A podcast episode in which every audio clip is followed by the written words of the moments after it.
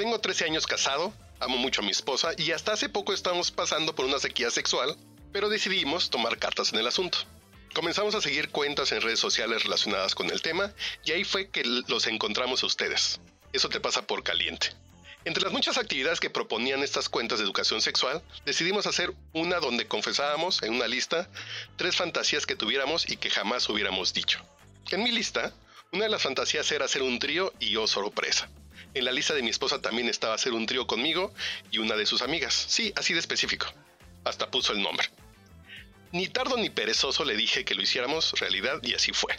Debo confesar que al principio fue raro, ya que ninguno tenía experiencia, pero afortunadamente la red está llena de consejos que nos fueron muy útiles. Repetimos dos veces más, pero recientemente descubrí algo que lo cambia todo. Lo que no sabe mi esposa es que esa amiga ya me movió el tapete. Para que me entiendan, me enamoré de ella. Ojalá me puedan ayudar a acomodar lo que siento. Eso te pasa por terapia políticamente incorrecta.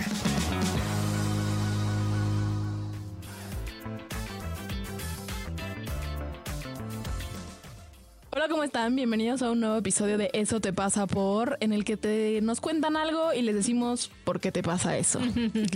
Eh, entonces, bueno, en este eh, episodio, como bien ya escucharon. ¿Quién eres? ¿no?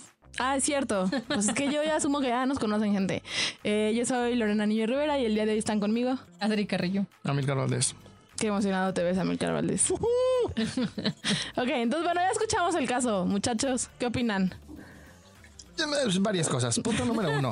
La culpa no la tiene el trío, güey. No satanicen a los tríos. Y, Pobres y está tríos. chingón que haya un chingo de información en redes sociales, güey. Eso va si lo trabajas en terapia antes de hacerlo de manera individual y como pareja, para que no pase lo que pasó.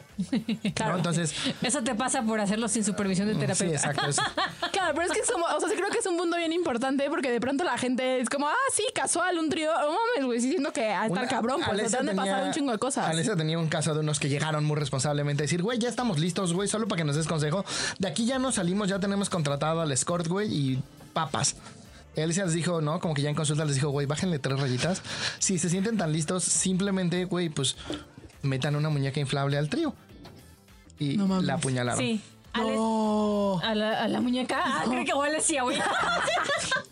No, no, O sea, pero ¿y muñeca. qué, güey? Estamos como haciendo un trío con la muñeca y de pronto digo, ah, tengo ganas de apuñalar mo para No, la no, por un cuchillo, güey. Alguien se algo que Se sí. encabronó y le clavó unas tijeras y dijo, a ver, güey, yo sé que si hubiera sido una persona no lo hubiera hecho. O sea, no fue un arranque de locura, güey. Yo sabía que era una muñeca y, y lo hice sabiendo que era una muñeca. No, pero sí sentí, o sea, no me lo hubiera pasado bien en el trío, güey. No, sí, solo me da risa que tengas unas tijeras a la mano para cuchillar la muñeca, güey. ¿Quién sabe qué estaban haciendo antes? ¿Quién sabe? Yo tengo tijeras en mi cuarto y machetes. Ay, pues, pero ¿no? la mano. Güey. No, pues a lo mejor la agarró del buró y se la clavó, güey. Está raro, ¿por qué tendrías unas tijeras en el buró, güey? No tengo Yo ni tengo buró, tijeras en el pero buró. es un- o sea, no, no, no, o sea, no, no están, o sea, mis buros son de desmadre, entonces no, no me tardaría, o sea, me tardaría como Bueno, cinco ese no es minutos. el punto, güey. El punto es que lo siguió trabajando en terapia y al final sí hicieron su trío y se la pasaron bien, pero sí vieron que no era enchilame otra, güey. Claro. Enchilame otra. Es que te pasa, o sea, como que siento que hacemos eso porque separamos uh, como esta, estos temas. Entender de sentir. No, entender y sentir y sobre todo como este pedo de, güey, so- si voy a y voy a hacer un trío, güey, puedo como solo tener prendida esa parte como muy carnal, como muy pasional y lo emocional lo puedo como apagar y separar y pues claramente no lo podemos apagar porque obviamente te pasan cosas. Y, y creo que también nos gusta mentirnos, porque tener sexo, aunque sea casual de una vez con alguien que no conoces, va a generar un vínculo con esa persona. Que no, o sea, no estoy diciendo que te vas a enamorar necesariamente, pero estás generando, o sea, güey, no mames, es un acto muy, ¿cómo se dice? Íntimo. Íntimo, güey. O sea, no hay forma de que no sientas algo. Entonces, Eh, paso uno, ser responsable, haz tríos con supervisión terapéutica, vete conociendo, ve aprendiendo, háblalo. Y pensando en este güey, o sea, específicamente en esto de ya me enamoré, yo me preguntaría si está enamorado, está, está enculado. enculado o empanuchado. Sobre todo estoy pensando en esta parte como pues llevaban un rato de sequía sexual. O sea, o sea, creo que creo que es más bien como que tanto asumiste que no ibas a generar un vínculo con esta amiga de tu amiga y ahorita pues lo estás generando. Eso, amiga de tu esposa, y ahorita lo estás generando y, y, y qué tanto quizás también hay una parte en la que se está volviendo como, em, como, como al hacer la fantasía realidad, que, que se esté volviendo como esta cosa... Pero además yo, yo diría, ¿qué connotaciones le das al estar enamorado? Y también que es estar enamorado. Ajá. O sea, ya hay, una serie de definiciones que, que necesitamos poner, pero es como, para mí la mejor definición de enamoramiento que hay es pensamientos intrusivos del objeto amado. No, eso aquí estoy aquí haciendo el podcast y me viene esa persona a la mente. Y no sé qué, y me viene esa persona a la mente. Y me viene esa persona a la mente. No es un proceso exclusivamente sexual ni de pareja. Estoy enamorada de Lolo. Yo he tenido procesos de enamoramiento de mis, de mis mascotas, he tenido procesos de enamoramientos de amigos, de amigas, de maestros, de maestras, y no hay una connotación necesariamente sexual. Entonces yo, yo primero haría esa pequeña distinción, por eso me gusta a mí esa definición, porque decía, güey, pues que sí estoy enamorado de este güey, pero no me lo daría. Y cuando escuché esa definición dije, ah, claro, me hace mucho sentido.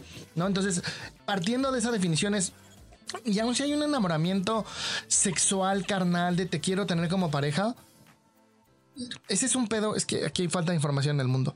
Los seres humanos no somos monógamos, somos polígamos. Biológicamente hablando, güey. No es, no es que Dios me dijo ni que yo decidí. Biológicamente hablando, que es un ser monógamo? Un ser monógamo ve al objeto de deseo, genera una cosa que se llama impronta y jamás vuelven a sentir deseo por nadie más. Jamás. Como los pingüinos. O sea, literal, o sea, una vez y, ya no, o sea, es como se, se, muere, agotó, güey. se muere tu guacamaya y jamás vuelves a tener sexo. Ah, Jamás. pues sí, claramente no somos Eso es monógamos. monogamia, güey. No somos monógamos. ¿No? Entonces, es perfectamente normal que sientas deseo por otras personas. Y es perfectamente normal también que haya un proceso. De hecho, hay una estadística, no me la sé bien, pero es algo así como el 90% de las personas que duran más de 5 años se enamoran de otra persona.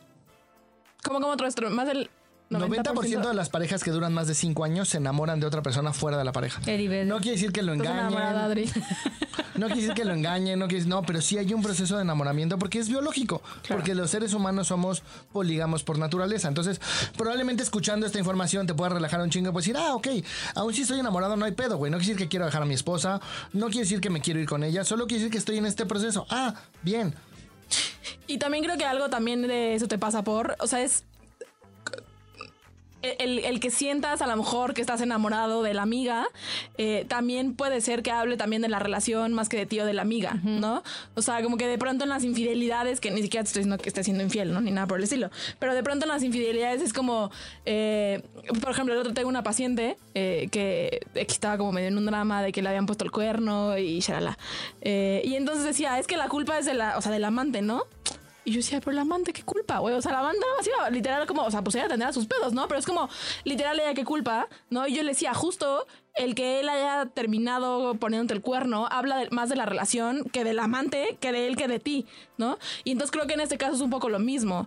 De pronto, si terminas sintiéndote enamorado, aunque a lo mejor ni siquiera estés enamorado, también es como, como evaluar y revisar qué sucede en la relación, que a lo mejor y es como, claro, ya lo quiero mandar a la chingada, y cuando a lo mejor pues no necesariamente tiene que ser así. Entonces también es como evaluar y ver y observar y revisar qué pasa en tu relación. Y yo te diría, ya que nos estamos metiendo en evaluar y bla, bla, bla, ¿por qué no chingados también evalúa otros modelos de pareja? En esas quieren un menage a trois, vivir los tres juntos, felices, siendo ahí una trieja feliz, o quieren una relación poliamorosa. O sea, es como. Por eso se tiene que hacer con supervisión, gente, porque hay, hay muchas dudas ahí que no se preguntaron antes de dar el paso. Y ahí, hace ratito decías como que tanto también habla de la relación de pareja, ¿no? Eh, creo que lo que quería decir hace ratito que no me dejaste terminar es que. es que qué tanto de repente también pasa que terminas idealizando a esta otra persona y ni siquiera te estás enamorando de la persona, te estás en- enamorando de lo que te hace sentir. Sí, y eso habla también de lo que te está pasando en tu relación de pareja. O sea, yo diría, usa esto como información.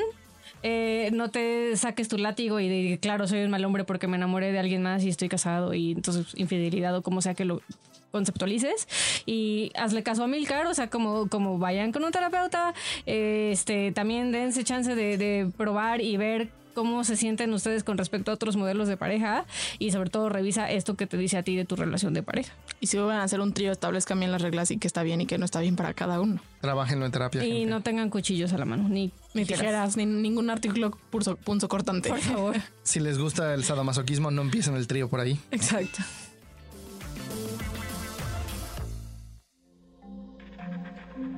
Este audio está hecho en Output Podcast.